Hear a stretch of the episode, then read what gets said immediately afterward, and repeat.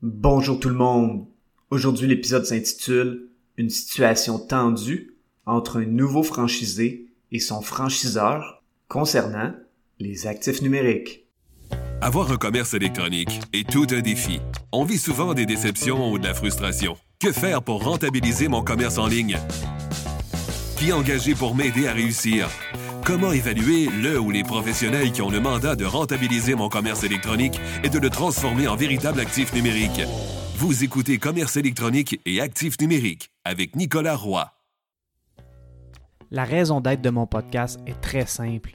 C'est d'aider les propriétaires de commerce électronique à comprendre, contrôler et posséder leur commerce électronique et les composantes qui l'entourent parce que je crois sincèrement que c'est la meilleure manière de rentabiliser à court terme et de se bâtir des actifs numériques qui prennent de la valeur à long terme. Récemment, une agence web m'a approché pour une consultation concernant le SEO et les actifs numériques d'un client. En fait, ce client était l'ami d'un des propriétaires de cette agence web. Ce client venait d'acheter une franchise et il était insatisfait de sa visibilité sur le web. Il voulait donc savoir s'il était possible pour lui d'être encore plus proactif en investissant plus sur sa visibilité web de sa nouvelle entreprise que ce que faisait le franchiseur et il voulait certainement inclure le SEO dans sa stratégie de marketing numérique. J'ai donc discuté avec les gens de cette agence pour qu'ensuite ils communiquent avec leurs clients.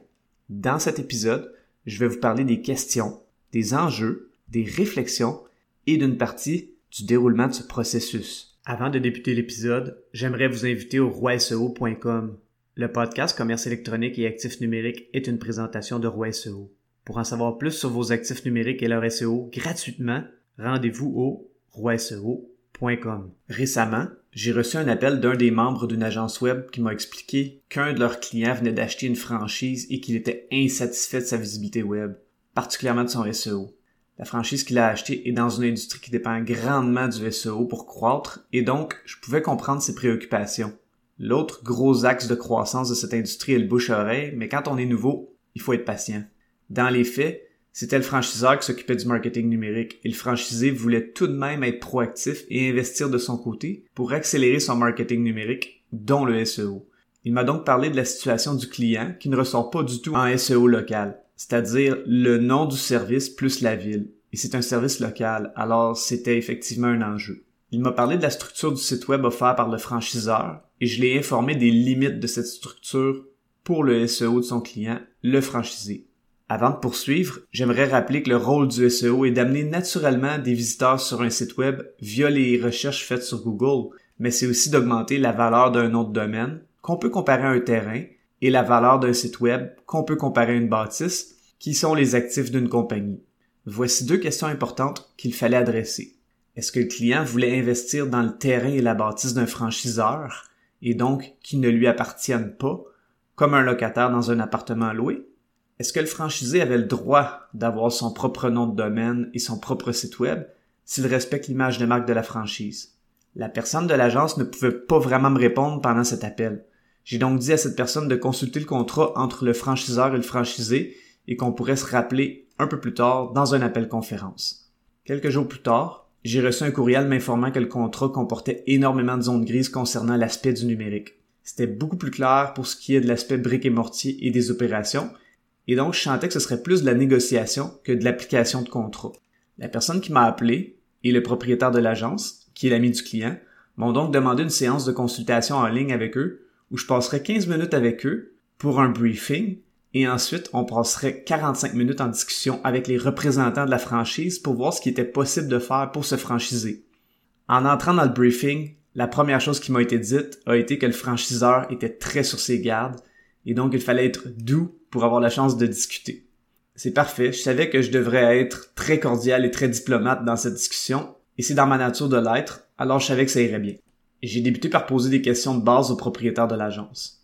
Il faut savoir que je ne connais pas grand-chose aux franchises et donc je leur ai dit que mes questions avaient peut-être des réponses évidentes pour les gens impliqués dans des franchises, mais moins pour moi. Ma première question a été de demander comment ça se passe au niveau des édifices et des locaux des franchisés. Est-ce que les franchisés payent un loyer aux franchiseurs qui possèdent la bâtisse ou est-ce que le loyer est inclus dans les frais de franchise via un pourcentage des ventes qui est pris? La réponse a été que le franchiseur ne possède pas l'immobilier en question et que le franchisé doit payer son loyer à un propriétaire immobilier indépendant de la franchise. Déjà, je comprenais que la franchise donnait donc beaucoup de latitude aux franchisés et ne possédait pas beaucoup d'actifs immobiliers. Cette réponse et le reste de cette courte discussion m'ont aussi fait comprendre que le franchiseur fait payer le franchisé principalement pour un brand et pour un système de gestion des opérations avec une aide pour le marketing. J'avais donc bon espoir que le franchiseur soit peut-être ouvert à ce que le franchisé puisse faire des efforts indépendants en marketing pour sa franchise. Dès que j'ai posé cette question et que j'ai expliqué que les efforts SEO aideraient à augmenter la valeur du nom de domaine et la valeur du site web de la franchise au complet et non uniquement les trucs pour se franchiser, les gens de l'agence ont dit que le client voulait tirer son entreprise vers le haut principalement et qu'il trouvait injuste d'aider la franchise au complet de par ses investissements alors que ça devrait être le contraire. Hmm, ça annonçait une discussion très intéressante. Le propriétaire de l'agence web m'a dit qu'il me laisserait discuter avec les représentants de la franchise pour que je puisse poser les bonnes questions. Il m'a dit qu'il écouterait et qu'il interviendrait quand il aurait d'autres questions ou précisions à demander. La conférence vidéo a donc débuté et effectivement, je sentais que les représentants de la franchise étaient tendus. Alors j'ai détendu l'atmosphère avec une discussion relaxe et quelques blagues légères face aux avantages des services offerts par leur franchise. On a ensuite discuté des enjeux rattachés au SEO et aux actifs numériques que pouvait posséder ou non ce nouveau franchisé. La discussion allait très bien et j'ai posé la question qui était l'enjeu principal de cette discussion, à savoir si le franchisé pouvait avoir son nom de domaine et son site web pour le SEO de sa franchise s'il respectait parfaitement le brand. La réponse a été un non catégorique. Le franchiseur était totalement fermé à cette idée. J'ai répondu que c'était parfait et très clair en remerciant la personne qui m'a répondu d'avoir établi ce point qui devrait être ajouté dans le contrat avec les franchisés. J'ai poursuivi avec une deuxième question très importante.